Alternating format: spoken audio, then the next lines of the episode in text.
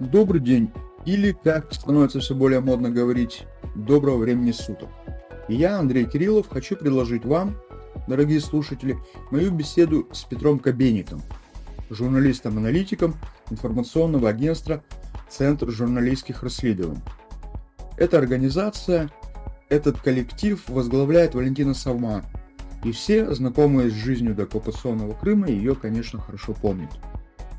Наверное, я не преувеличу, когда скажу, что пани Самар была грозой крымских чиновников, а руководимый ею пресс-центр в Симферополе был прямо-таки родным домом для работавших в поле симферопольских репортеров. Позволю себе ностальгическую нотку.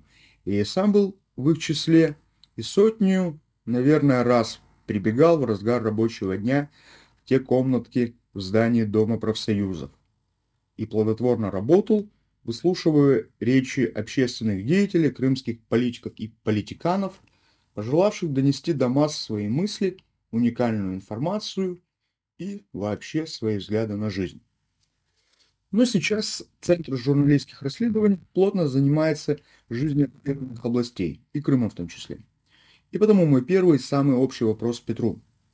Создается впечатление, что формируется особый экономический и транспортный комплекс – включающий в себя оккупированные области юга страны, Херсонщину и э, Запорожщину, отчасти ДНР и ЛНР, и с Крымом в роли э, некоторого такого логистического узла, из которого товары и ценности отправляются по своим адресатам морем. Притом, замечу, параллельно развивается и военная логистика, но уже не из Крыма, э, но уже из Крыма к фронту. Что происходит с гражданской товарной системой юга Украины и Крыма. Есть ли таковая новая экономическая система или, может быть, так только кажется на посторонний взгляд? Смотрите, тут э, однозначно ответить на этот вопрос очень тяжело. Как бы э, вы говорите о определенном комплексе, который формируется из оккупированных территорий Украины. Я скажу так, и да, и нет. То есть э, на бумаге э, россияне, местные коллаборанты заявляют о том, что экономические связи между а, Запорожской, Херсонской областью и Крымом будут укрепляться. Ну, это заявлялось еще с начала оккупации а, Херсонской, Запорожской областей. А, есть в планах создать отдельную экономическую зону, которая будет включать в себе именно территории Херсонщины, Запорожья и так э, называемый ДНР и ЛНР, ну, пока что это все э, довольно вяло происходит по одной простой причине. Uh, ну, причин на самом деле много, и да, окей, давайте так, не по одной простой причине, по многим простым причинам. Uh, работать особо некому на территории, если мы берем за uh, Херсонщину, то работать особо uh, некому, потому что большинство квалифици... квалификованных кадров, которые были, которые жили здесь до оккупации, они выехали или принципиально отказываются идти на сотрудничество с россиянами. Россияне сейчас э, огромный кадровый голод испытывают и как на территории оккупированного Запорожья, как на оккупированных территориях Запорожской области, так и на оккупированных территориях Херсонской области. Если мы берем экономическую сферу, то э, эти южные, э, южные территории Украины, так они всегда были аграрными. Аграрная сфера, сельское хозяйство всегда занимала там 90-95% всего производства, которые были на этих территориях. То, то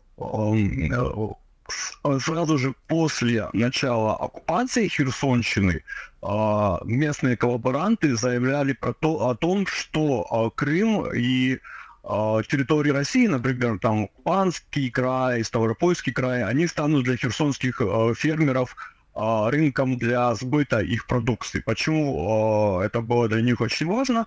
Потому что понятно, что все а, местные производители ориентировались на украинский рынок сбыта, то есть эти э, там помидоры, э, зерно, э, кавуны, арбузы, да, которые выращивались на территории Херсонской области, они э, вывозились в Западную Украину, в Центральную Украину. Таким Э, и э, за это как бы фермеры жили, могли продолжать существовать. Понятно, что после оккупации эти экономические связи были разорваны, и основными рынками э, сбыта должны были стать как раз-таки Крым и, э, и граничащие с ним территории России. Но этого не получилось, и, а если получилось, то получилось в очень маленьком э, в очень маленьком масштабе. Если это и получилось, то получилось в очень маленьком масштабе, потому что в Крыму на самом деле хватает своих э, аграриев, своих сельскохозяйственных производителей, у которых цена на конечные результаты их деятельности немножко выше. То есть, когда на крымский рынок начали поступать там помидоры с Херсонщины, цены резко полетели вниз, и это стало невыгодно самим крымчанам. Там э, подняли э, местные фермеры кипиш, и теперь э, по, по большому счету, например, если мы берем овощи, то они в Крым практически из Херсонской области не вывозятся для того, чтобы не э, чтобы не нервировать местных производителей. Такая же самая ситуация там и с Ставропольским, и с Краснодарским краем. Там хватает своего, э, своих овощей, своих фруктов. Им херсонские не нужны. И мы стыкаемся с такой ситуацией, что вот оккупированные части, части Херсонской и Запорожской области, они фактически в такой закупорке находятся экономической, потому что они не могут вывести свою продукцию не на территорию Украины, не на территорию России и они работают только на внутренний рынок, а внутренний рынок очень сильно упал по сравнению с э, довоенными показателями, потому что сейчас на этих территориях живет примерно треть от, до, э, от того населения, которое было до оккупации. Понятно, что потреблять столько, сколько они потребляли, а они не будут, э, эти, эти люди сейчас. вот. А, возвращаясь к вашему вопросу. Да, есть в планах создать такую э, экономическую зону общую между всеми э, оккупированными, оккупированными территориями Украины, но эти проекты очень медленно выполняются, и по объективным причинам, которые я назвал, э, если мы берем Херсонщину, выполнены они быть не могут, то есть на бумаге какое-то сотрудничество идет, но на самом деле россияне просто убивают там аграрку в Херсонской области. Они ее практически уже убили, потому что после подрыва а, дамбы Каховской ГЭС без а, орошения осталась большая часть Херсонщины, часть Запорожской области и северные регионы Крыма. И, ну, вот, вот этот урожай, например, да, если мы говорим, вот Херсонщина, это область, которая всегда держалась на сельском хозяйстве. Таких урожаев, как был в этом году, например, больше, э, ну, в ближайшие там 5-6 лет, даже при условии то, что дамба будет отстроена в этом году, их не будет. А, урожаи, ну вот я общался со специалистами, урожаи будут без орошения меньше, меньше примерно на 2 трети. То есть 30% того, что бралось а, земли, то разрушение россиянам дамбы а, будет а, теперь иметься. То есть, ну, главная сфера, которая была основной в нашей области, она потихоньку а, стухнет, убьется. Ну, я думаю, что там просто... Э, ну, они сейчас, э, как они делают, они а, вносят в эту сферу больше государственных денег российских, потихоньку э, централизируют это производство, возвращают ее, его в времена Советского Союза, и вот будет будет очень тяжело нашим фермерам, нашим аграриям. То есть Херсонщина, основой которой было именно сельское хозяйство, она будет деградировать. Ну, мы сейчас говорим про а, левый берег, про оккупированные территории. А в каком состоянии вообще производственные мощности оккупированных областей? И что стало так важно в связи с курино-яичным, курино-яйцевым кризисом в России и в Крыму? Там, по некоторым свидетельствам, цены на эти куриные яйца прям-таки рекордные. Что с мясомолочным производством оккупированной части Херсонщины? Ну, в основном все животноводческие хозяйства большие э, были на а, левом берегу Днепра. Если мы берем Херсонскую область, то есть эти территории сейчас освобождены от а, россиян, и эти комплексы постепенно а, возвращаются к своему нормальному функционированию. Правый берег э, Днепра всегда был э, ориентирован именно на выращивание, на выращивание злаковых культур, на выращивание овощей. То есть там таких больших комплексов животноводческих нету, и проблема существует, э, поэтому существует проблема того, что, например, цены на мясо а, там возросли в, в сравнении с то военными эм, показателями, вот в 3-4 раза, да, там свинина стоит в 3 раза дороже, чем она стоила а, до войны. Также дорожают яйца, дорожает, в принципе, всю, вся продукция животноводческого э, животноводства, потому что, ну, больших каких-то ферм, больших хозяйств там не было. Там люди занимались в основном производством и выращиванием э, злаковых культур. Так выходит, э, захваченные области не могут компенсировать слабые возможности крымской агропромышленной инфраструктуры. То есть дороговизна на еду в Крыму будет постоянно. Сами они себя даже яйцами не могут обеспечить.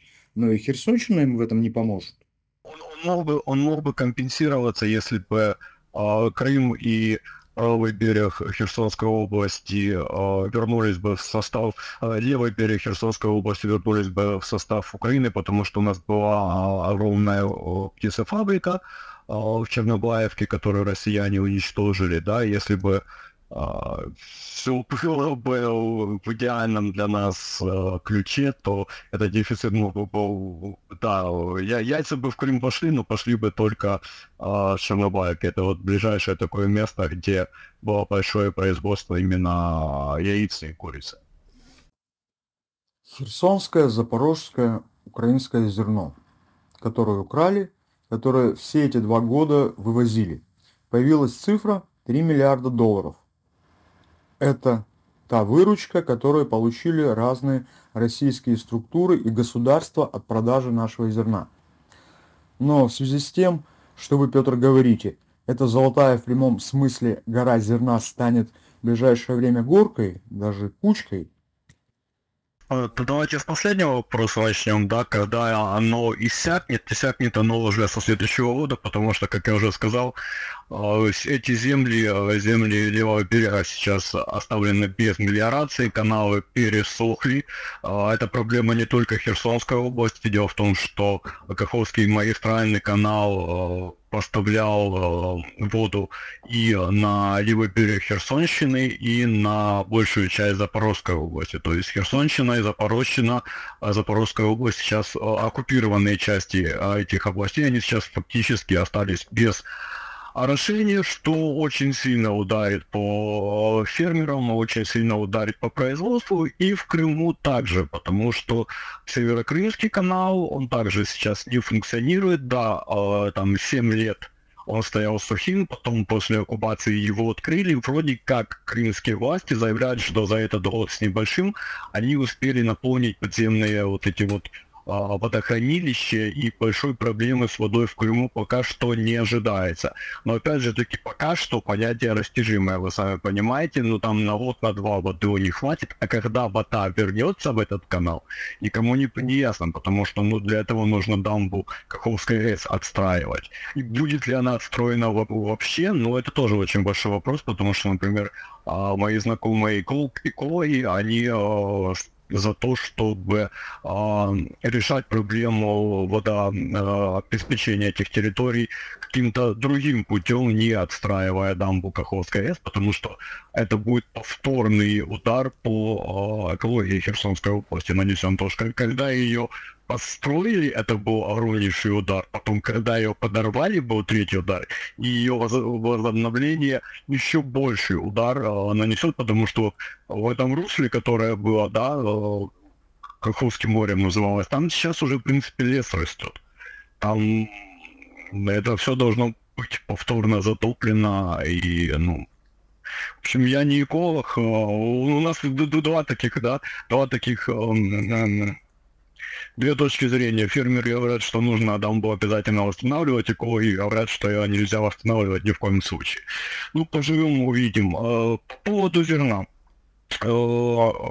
Да, россияне создали на территории, оккупированной территории Херсонщины, насколько я понимаю, Запорожье система даже самая, э, так называемый, государств, так называемый государственный силовой оператор.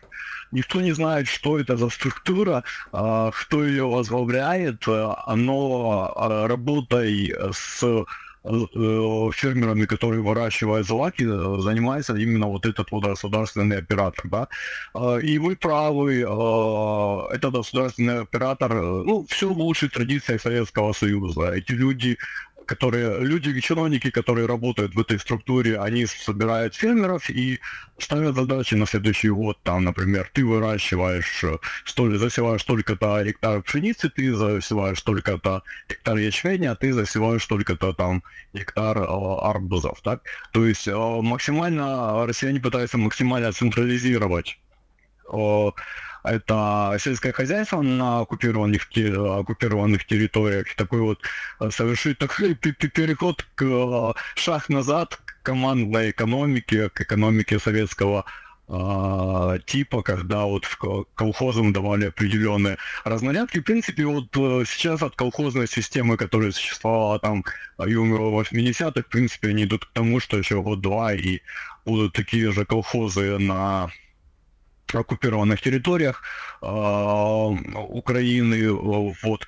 По поводу вывоза, э, сами местные коллаборанты заявляют, я не знаю, сколько это, давайте так, я не знаю, сколько стоит то зерно, которое вывезли, нужно посчитать, но за информацией назначенного россиянами губернатора Херсонской области Владимира Сальды в этом году с территории а, области вывезли 300 тысяч тонн зерна. Много это, мало это, я честно а, не знаю, но думаю, что а, это много, потому что, опять же таки, как я говорю, таких урожаев, урожаев больше не будет. Это все равно могло бы стать каким-то а, запасом, каким-то НЗ для местного населения, а, потому что урожайность упадет в разы. Но его активно вывозят, его активно, как вы э, уже сказали, как вы это да, это правда, его вот через Крым, используя Крым как такой определенный перевалочный центр, определенный хаб, через Крым его, через Крым его вывозят а на территорию России, куда идет оно дальше, непонятно. Я так понимаю, что часть, часть его остается в России, часть его Россия а, продает а, третьим странам, тем самым зарабатывая а, на этом зерне. Э, фермерам вот этот государственный оператор фермерам обещал, что он будет э, скупать зерно, если я не ошибаюсь, по 10-12 э, тысяч рублей за тонну. Но по факту тот же самый Сальдо заявил, что в этом году зерно скупалось по 5-6 тысяч за тонну. Ну, то есть, как вы сказали, в два раза дешевле. Ну, это приведет просто к тому, что часть э, именно государственного сектора в сельском хозяйстве оккупированных территорий будет э, возрастать, потому что несколько таких лет, и частные фермеры аграрии, которые занимаются этим, они откажутся, они обанкротятся. Многие уже обанкротились. Те, кто сейчас продолжает именно частников работать, они доживают там последние латы, потому что ну, без рыночной экономики, без возможности свободно продавать зерно по ценам, которые устанавливает сам производитель, они не сможет больше функционировать, поэтому, как я сказал, там еще год-два, и э, вернуться колхоза, вернуться полная команда экономика на эти территории, ну, понимаю, что такого не будет, потому что к этому времени э, эти территории опять вернутся в состав Украины. Как я могу понять, основную часть экспортного украденного зерна вывозят, отправляют покупателям через порты в Севастополе. Но при том же есть и другие логистические схемы, через азовские порты, о чем иногда появляются новости, или через российские порты Краснодарского края, где, как говорят, наше зерно смешивают с российским и экспортируют в таком смешанном виде. Как Какова, ну, в целом логистика вывоза херсонского и запорожского зерна? А, смотрите, я знаю, что были такие попытки вывозить зерно через Бердянск, а, Запорожской области, да. А, сейчас э, сложно сказать, продолжается ли вывоз именно через порты, потому что по Бердянскому порту несколько раз прилетало. Продолжает ли они эту практику? сложно сказать. В Херсонской области ситуация немножко другая. В Херсонской области просто нету таких больших портов. То есть у нас есть Кадовский порт, он находится на Черном море, но он э, запит, запрошен, в принципе, он не использовался уже несколько лет. Венически э, нету такого большого порта, чтобы можно было отгружать э, большие такие э, партии, партии зерна. Поэтому, ну, на мой субъективный э, взгляд, э, Азовское море используется довольно слабо для транспортировки вот этого вот краденого э, зерна. Единственное, что я же говорю, я знаю, что через Бердянск э, вывозилось некоторое время вывозились эти грузы, ну, как сейчас там дела обстоят, сложно сказать, потому что там инфраструктура порта, я так понимаю, немножко пострадала все-таки.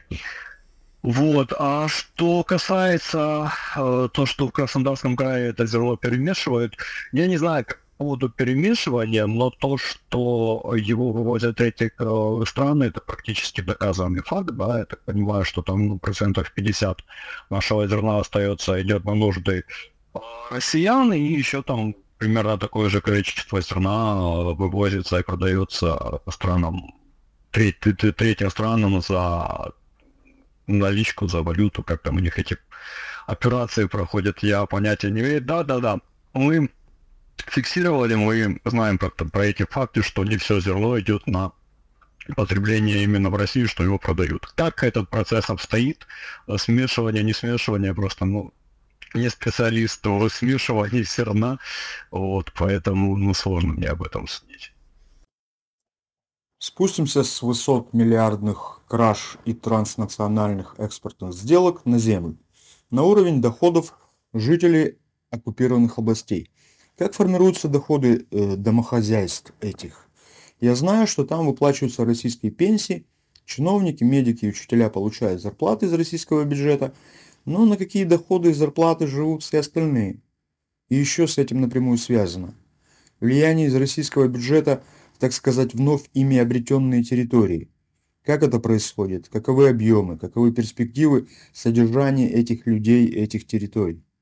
Да, да, я понял, о чем вы говорите, и действительно есть такая информация, россияне сами подтвердили ее, что, в принципе, там оккупированные территории Херсонщины это для них такой чемодан без ручки, потому что за данными э, местных кооперантов э, Херсонщина может обеспечить себя финансово э, в плане всего на 5%. 95% бюджета оккупированной части Херсонщины это дотации с российского бюджета. То есть всего 5% э, э, Херсонщина дает себе денег сама. Это в основном а, налоги из местных предпринимателей, налоги из сельского хозяйства, всего 5%. То есть россияне практически полностью сейчас содержат эти территории. И то, что в ближайшей обозримой перспективе э, эти территории выйдут хотя бы на минимальную самоокупаемость, их нет. Потому что, опять же таки, все упирается в сельское хозяйство, а сельское хозяйство упирается в мелиорацию, которой нету. Они рассчитывали, что мы будем поставлять и обеспечивать их дешевым зерном, но, как мы уже с вами выяснили, такого не будет в ближайшем обозримом в будущем. Поэтому для россиян это огромная такая яма, куда просто уходят миллиарды рублей на обеспечение а, местного населения. Вы говорите пенсии, да, а, пенсии выплачиваются, а, пенсии выплачиваются не маленькие а, по сравнению даже с а, российскими территориями, и зарплаты а, бюджетникам, которые пошли на сотрудничество с россиянами, пошли работать вот эти вот администрации российские, российские новооткрытые школы, детские садики, им выплачивают зарплаты примерно на треть больше, чем получают такие же учителя, но на территории России. Зачем это делается? Россияне э, хотят удержать население э, Херсонщины э, вот таким вот денежным путем. Они э, пытаются тем самым не дать выехать тем немногим специалистам, кто на этих территориях остался. Вот в апреле прошлого, в апреле этого года э, так называемая министр социальной политики Херсонской области Алла Пархатова дала большое красивое интервью российским журналистам, которым она сказала, что а, на, Херсон, на, на оккупированной территории Херсонщины сейчас фактически царит коммунизм. А почему, почему она пришла к этому выводу? Потому что а, большие даже по сравнению с Россией зарплаты были, это действительно так, и население этих территорий не платило коммуналку. То есть э, некоторое, на некоторое время а, коммуналка была а, для них, эм, они были освобождены от уплаты за газ, за электроэнергию, за воду, за канализацию, то есть э, могли почувствовать себя в стране так победившего коммунизма. Ну и как все, ком, как весь коммунизм, он рано или поздно скатывается или в полную диктатуру, или в полную экономическую. Э, я, ну так, в принципе, эти оккупированные территории Херсонщины, там праздник у них длился недолго, потому что э, с 1 января этого года коммуналка возвращается, коммуналка возвращается немножко меньше, я так понимаю, чем э, в Украине сейчас платят за свет и газ, но все-таки она будет. Обещанный коммунизм потихоньку заканчивается, а усугубляется э, ситуация тем, что э, россияне немножко подустали за эти почти два года кормить местных коллаборантов, кормить местных а, людей, которые пошли а, работать на них, и сейчас мы видим огромнейшие задержки зарплаты на а, бюджетникам на территории оккупированной Херсонщины, на территории оккупированной части Запорожской области, то есть по несколько месяцев эти люди обещанных рублей рекордных не видят, и сейчас все чаще а сами россияне пишут про то, что чтобы получить зарплату, например, херсонским э, педагогам, э, педагогам из Новотроицкого, педагогам из Еническа, они обращаются в российскую прокуратуру для того, чтобы получить эти выплаты. И сейчас есть даже два факта, что учителя местных школ, которые согласились работать, которые клюнули на эту удочку про огромные зарплаты и пошли работать на россиян, а двое из этих учителей даже подали в суд в российский суд для того, чтобы получить выплаты зарплат. Ну, то есть мы видим, что россияне понемножку э, теряют э, интерес к этим территориям, если еще там в начале оккупации их просто засевали деньгами, закидывали разнообразными субсидиями и дотациями, то сейчас этот краник потихоньку закрывается, насколько я понимаю, гуманитарной помощи населением тоже практически местное население практически не получает. И потихоньку эти территории превращаются в такую российскую глубинку, да, где э, люди сидят по несколько месяцев без зарплаты, где не работают большие торговые центры, где просто там негде выйти, негде культурно отдохнуть. Просто российская вот глубинка. То, что мы привыкли считать глубинкой, когда мы видим про эти забитые да, сектирские слова, вот примерно в, такое, в такое же подобие этой глубинки россияне превращают и оккупированные территории Украины. Ходит немало разговоров, в основном они начинаются от крымских чиновников и крымских чиновников тоже, э, разговоров о том, что логистический тупик в Крыму вполне можно улучшить, улучшить это положение путем создания хороших автомобильных дорог вдоль Азовского побережья. То есть, если даже Керченский мост будет разрушен или как-то купирован, то вполне отлично можно будет гонять технику к фронту по новым и отличным дорогам, э, наполнять Крым, вывозить из Крыма. Вот из Ростова можно в Крым тоже э, все, что нужно будет туда доставлять. Причем эта магистраль уже опробована.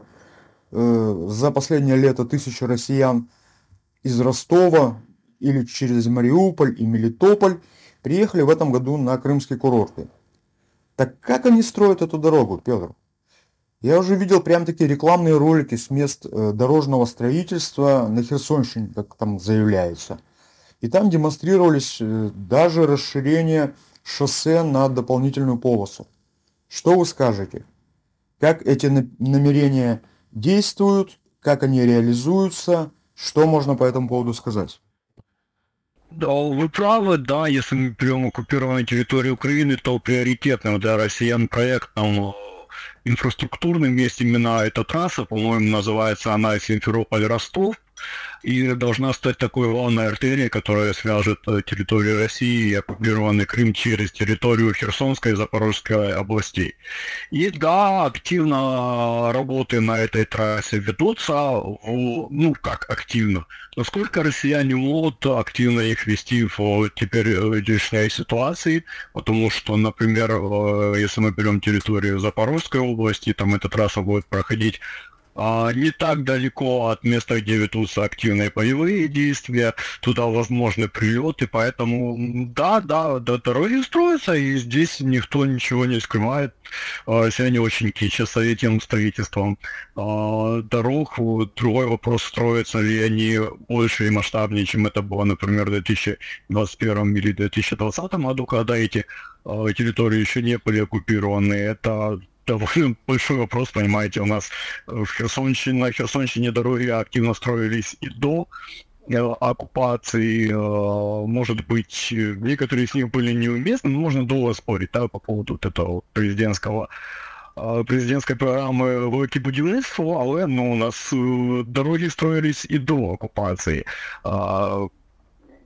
Если бы сейчас э, можно было бы, если были бы цифры на руках сравнить, да, например, сколько было в 2021 и, например, в 2023 построено дорог в нашей области, я не думаю, что там очень большая разница, или что россияне прям, прям таки дорожный бум у нас э, сделали. Это есть такие факты, которые доказывают это, потому что в многих случаях россияне выдают за свои за новопостроенные дороги, а, дороги, которые были построены несколько лет назад именно по программе «Велике будівництво».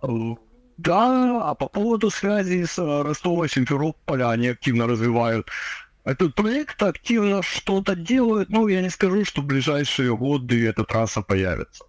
Ну, то есть темпы э, там очень маленькие, очень медленные. Сейчас они сконцентрированы в основном на э, показательном пропагандистском строительстве э, дорог внутри между населенными пунктами в области. А вот эта вот большая трасса, ну да, да, что-то, какие-то работы там ведутся, но, во-первых, мешают боевые действия. Не все хотят ехать в Херсонскую или Запорожскую область работать, да, подрядчики. То есть приехать э, э, где-то под Геническую строить трассу, завтра там прилетит э, Storm Shadows, и ты поедешь домой а в мешке, даже не будучи военнослужащим. Ну, это очень большая, э, большой негатив для российских строителей, для российских подряд, подрядчиков, поэтому мало кто соглашается работать на этих территориях.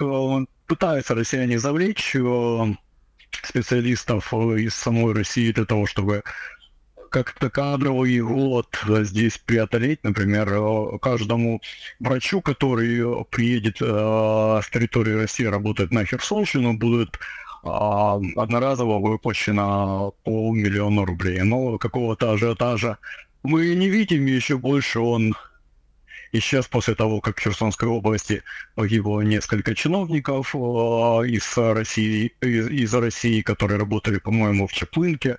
Там был прилет э, возле здания административного, там погибло трое, по-моему, чиновников из России, и после этого как-то а эта ситуация отбила желание россиян ехать работать в эти прифронтовые территории. То есть строительство идет, что-то, что-то они делают, но они такими темпами что мы можем сказать, что там вот в следующем году эта трасса будет достроена. Путин на своей недавней пресс-конференции на выходе, так сказать, к людям говорил и о том, что очень они в Кремле внимательно следят и будут следить за ситуацией на захваченных территориях. И при том, как сообщают российские оппозиционные СМИ, особой любовью и особой заботой к этим территориям охвачен э, именно замглавы администрации Путина Кириенко. Кто они, эти кремлевские кураторы Херсонщины и Запорожщины? Как они себя проявляют? А, ну, действительно, я не знаю, конечно, как у них там в Кремле все это обстоит, но а, Кириенко в информационном поле оккупированных территорий довольно часто появляется. Он бывает тут часто с визитами, и примерно там раз в неделю вот эти вот а, пророссийские телеграм-каналы какую-то новость про его визит или заявление а, дают. То есть, да, действительно, Кириенко в информационном пространстве живет, существует и появляется намного чаще, чем а, другие российские политики. А если мы говорим про Запорожскую область, то там смотрящим за областью поставили Рогозина, бывшего главу Роскосмоса, и он активно а, пиарит себя и пиарит э, всю российскую политическую вертикаль э, на оккупированных территориях Запорожской области, да, то есть он там раздает гуманитарку, э, выдает э, солдатам троны, детям конфеты, женщинам цветы, ну, в общем, выглядит полный набор вот этой пропагандистской, э, полный набор вот этих пропагандистских штаммов, да, российских. Если мы берем территорию Херсонской области, тут сложно выделить какого-то такого основного политического игрока, который бы был смотрящим за этой территорией. У нас есть несколько человек, которые приехали сюда из э, э Калининграда. По-моему, правительства звучит его э, должность Алексеенко, вот он калининградский. Есть несколько человек, которые из Крыма занимают э, несколько руководительных, несколько должностей в руководстве, руководящих должностей. Есть даже люди, которые приехали из э, довольно дальних российских а, глубинок, да, вот у нас, например, так называемый министр э, медицины Артыш Сат, он, по-моему, бурят, а его коллега, министр сельского хозяйства, сейчас скажу точно, как его зовут, Са, Са, Санал Адьяев, вот Санал Адьяев, он тоже что-то там связано с то ли тувинец, то ли бурят. То есть, э, если Запорожье, там есть один такой альфа-самец, который э, насаживает российский мир, российский стиль жизни, это вот э, Рогозин. У нас этих альфа-самцов больше, вот, и они не настолько явно главенствуют. Ну, то есть у нас больше упор сделан все-таки на местную коллаборационную вот эту вот верхушку, а на спикерам а, российского мира. У нас есть Сальдо, и вот именно на Сальдо вся российская пропаганда и акцентирует свое внимание. А сами россияне, которые приезжают сюда работать, которые приезжают тут а, строить свою Россию, они не, не имеют такой информационной, информационного веса, как местные коллаборанты. А какова роль крымских персонажей в хозяйственном, экономическом и административном освоении российскими властями оккупированных территорий, оккупированных частей Херсонщины? Ходило много разговоров об амбициях крымских деятелей принять участие в управлении, там, в осваивании, ну и, вероятно, в воровстве. Что о них слышно? Как они себя, эти э, крымские деятели, показали?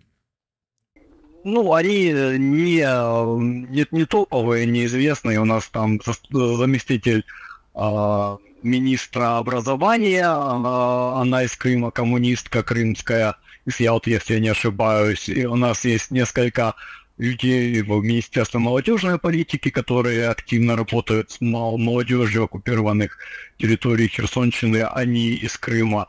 Но какого-то такого десанта крымских политиков, крымских управленцев, крымских лаборантов, ну, я не вижу.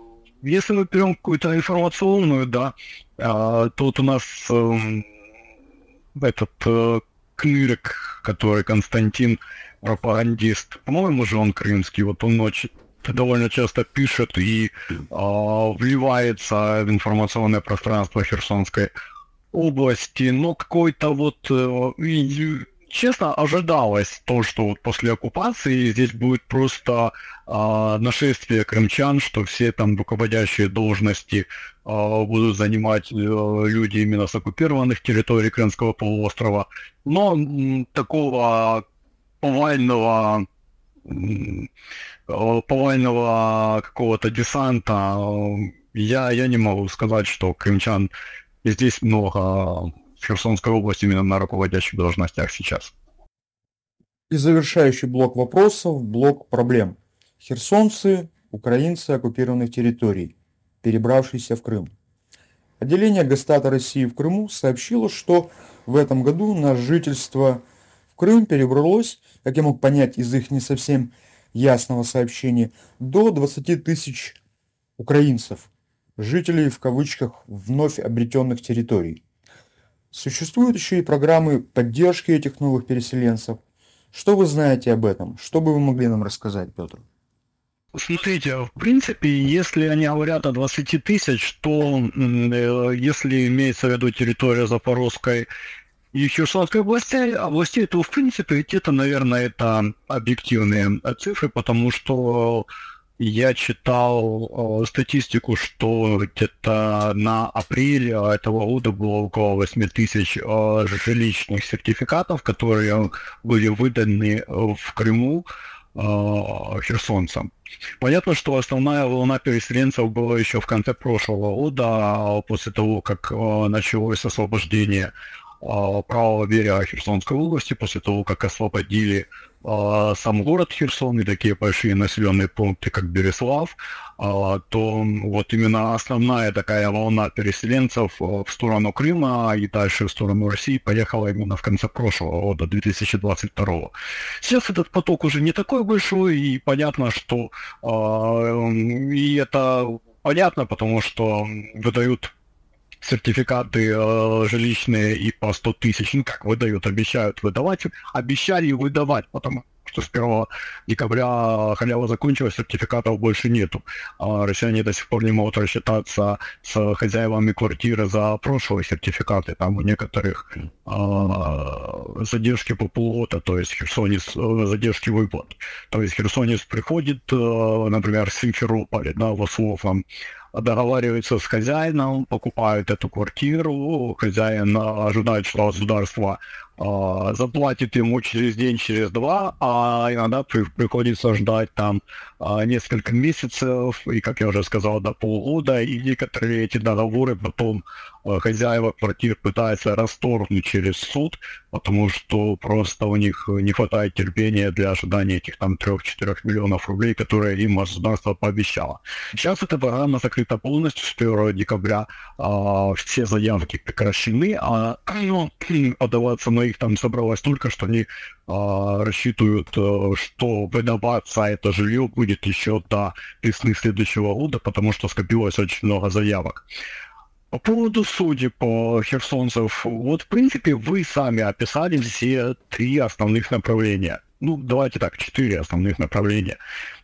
Есть те, кто уезжает с Херсона, оставался на оккупированных территориях Херсонской области, их не очень мало, потому что а, там не было таких преференций, которые обещали россияне, если а, люди выезжают в Крым или в Россию. Есть те, которые ехали в Крым, и я думаю, это где-то а, процентов 20-25 от общей массы. Ну, то есть ехали в Крым все, но вот где-то 20-25 процентов, я думаю, что там оставалось навсегда. А большая часть выезжала, ну, наверное, наверное, не веря, не веря в обещание россиян, что Крым всегда будет в составе России, большая часть выезжала все-таки на территорию России и а, оседала в а, пограничных вот этих вот регионах, а, Краснодарский край, Ставропольский край, в принципе, они там себя нормально чувствуют, потому что климат примерно одинаковые, там более-менее нормально лояльно относятся к украинцам, потому что практически у каждого там э, какие-то украинские корни, и они там шокают, рекают. В принципе, там э, украинцам довольно комфортно. Были те, которые ехали еще дальше в Россию. Например, э, один из коллаборантов таких э, самых, один из самых высокопоставленных херсонских коллаборантов, который пошел работать на россиян, есть такой Юрий Ромаскевич, он был директором Херсонской инфекционной. Он был главным, сейчас он был главным врачом, как, как я Кормовскевич был, главный, главным санитарным врачом Херсонской области был, он там лечил на всех от коронавируса, вот, и нашелся он аж в Петропавловске-Камчатском, то есть его туда занесло, очень далеко. Ну и да, и было часть людей, которые через Россию выезжали в Европу, потом возвращались обратно. Если мы берем Крым, то да, там процентов 20-25 остались там. Есть люди, которые получили квартиры. Но в Крыму, как и в другой, как, как, в Крыму, как и на территории России, там ну, довольно такое настороженное, скажем так, отношение к переселенцам э, с Херсонской области. Их там подозревают в шпионаже э, на в, в пользу, в, в пользу э, ЗСУ, да, их э, подозревают в том, что они несут какую-то свою бандеровскую идею, их русский Крым. Ну, не особо их там любят. Ну и сами херсонцы, скажем честно, не подозревают эту а, настороженность, потому что много фиксируется фактов, что в Крыму а, херсонцы под воздействием алкоголя ходили по улицам и кричали «Слава Украине!», Украине потом дружно э, извинялись, но все равно это оставило какой-то такой отпечаток на отношения, отношениях э, крымчан к херсонцам. Ну, плюс есть, да, такие интересные истории, когда а, люди приезжают в Крым, получают положенные им квартиры, а, сразу же поживши там, ну, сделавши какой-то ремонт, а, эти квартиры сдают, и сами возвращаются в Украину и живут на те деньги, которые им приходят а, с России, с этих а, а, данных а, ими в аренду квартир, которые они получили от российского правительства, да, от российского государства. Бывают такие интересные ситуации, когда вот у меня была ситуация со знакомыми. Они выехали а, в Крым, получили в Симферополе а также по э, жилищному сертификату получили жилье, обосновались там, но потом Россия, э, российские асинтеры нашли в каких-то соцсетях, что эти люди продолжают, живучи в Крыму и получившие 100 тысяч рублей и квартиру от российского государства, они продолжают поддерживать э, украинские украинские вооруженные силы продолжают донатить, мало того, что сами донатят, они еще собирают донаты для определенных а, для определенных военных частей украинских, да, и тут сразу поднялся э, кипиш, э, предложение их выселить с Крымского полуострова, отобрать у них жилье, э, нам такие здесь не нужны, едьте назад на свою Херсонщину, и т.д. и т.п. Я не знаю, чем эта история закончилась, но то, что э, настороженно россияне и крымчане а, пророссийские относятся к переселенцам с Херсонской области, это факт. Ну, я же говорю, что херсонцы довольно часто сами провоцируют такое насторож... настороженное такое отношение к ним. Э, несколько уточняющих вопросов. Сколько этих жилищных сертификатов было выдано? Сколько их попросили? Какие еще подъемные и бонусы пообещали и выдали Э, крымские, российские власти этим переселенцам из материковой Украины? Смотрите, э, по, есть данные, последние данные, это был э, апрель 2023 года. А, тогда, по данным россиян, в Крыму именно получило до 8 тысяч херсонцев вот эти вот сертификаты житловые, да. Я не знаю, насколько это объективные данные. Я всегда, когда вижу какие-то цифры, которые, которые приводят россияне, я их пытаюсь делить на два. э, для того, чтобы получить примерно, примерно объективные данные. Ну, по, по их данным, полгода назад было 8 тысяч. Так как это была вот именно волна такая большая после освобождения правого берега, то ну, за эти полгода, может быть, набралось там еще тысяч 5-6. Ну, то есть я думаю, что до 15 тысяч сертификатов херсонцы получили в Крыму. Может больше, может меньше. Точные данные россияне не приводят, но я думаю, что они сами еще пока не знают, а, сколько точно получило людей эти сертификаты. Да, сертификаты. Подождите, подождите. Э, Петр, Петр, Петр, извините. А вы сейчас говорите именно о Херсонской или... А, а что с Запорожской областью? Запорожцы, они получают такие сертификаты или нет? Запорожская, запорожцы, конечно, тоже получают такие же сертификаты, но вот каких-то цифр я привести по их поводу ну, вот, не могу вообще просто. Я ну, больше специалист по херсонскому все-таки направлению, поэтому за Запорожье, но данных у меня нет. Угу. Да, ну и какие объемы, так сказать, что, что они платят? Как это происходит? А, а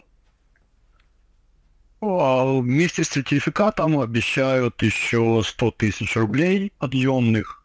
А, люди, которые получают сертификат, они имеют право вот получить еще а, такую сумму. Плюс там есть э, некие дотации по по людям, которые как это правильно социально неблагополучных. В общем, многодетные матери, дети-инвалиды, там, пенсионеры, они тоже какие-то выплаты получают. Там, по-моему, к этим 100 тысячам идет еще 10 или 20 тысяч одноразовой выплаты. Ну, не факт, что люди вообще получают что-то, потому что а, большая часть людей а, даже не больше, а где-то половина тех людей, которые подаются на эти сертификаты выплаты, они ничего не получают по одной простой причине, что а, российская бюрократическая система наследница советской бюрократической системы, для того, чтобы получить какую-то копеечку, ты должен принести просто кучу документов. А, у тебя должна быть прописка херсонская именно в тех зонах, а, где идут боевые действия или которые сейчас уже освобождены освобождены украинской армии, у тебя должна быть домовая книга, которая свидетельствует, что ты э, являлся и являешься хозяином недвижимости э, в Херсоне или э, в зоне боевых действий. У тебя должно быть еще в куче всякая справок, выписок, каких-то чеков, в общем, вот весь этот объем макулатуры тебе нужно сдать, чтобы получить вот эти вот обещанные выплаты, обещанные а, сертификаты. Не, не у всех есть полный набор документов, потому что понятно, что люди отсюда многие убежали, убегали, пророссийские люди многие убегали, убегали отсюда в шоке э, из-за того, что Россия сдает а, Херсон и правый берег Херсонщины, у многих просто не было этих документов оформленных э, там с 90-х еще годов. Они сейчас стоят там в каких-то очередях в российские БТИ, постоянно пытаются сделать, восстановить эти документы, чтобы получить положенные им, обещанные им выплаты, но где-то процентов 50 тогда конца и не доходят. Признаюсь, я не часто слышал такие развернутые и наполненные фактами ответы на свои вопросы от своих, при всем к ним уважении, собеседников в ходе работ над серией этих подкастов. Это сказалось и на рекордной длительности сегодняшнего интервью. И, в конце концов, и все же. Одна треть от дооккупационного населения, потеря огромной части обрабатываемой земли, 5%, которые может Херсонщина э, обеспечить для своего бюджета – сможет внести свой минимальный бюджет и тающие, без перспектив восстановления, урожаи драгоценной херсонской пшеницы. Похоже, Херсонщина и юг Запорожской области не смогут стать ни безразмерным продуктовым складом для Крыма, да и мощной транспортной артерии в Россию вдоль Азовского моря создать не получится. Но сколько разговоров о всех таких перспективах ведут крымские пропагандисты и всякого рода министры. Но в общем с ними всегда как обычно. Ложь и бахвальство, самоуспокоение и ложь.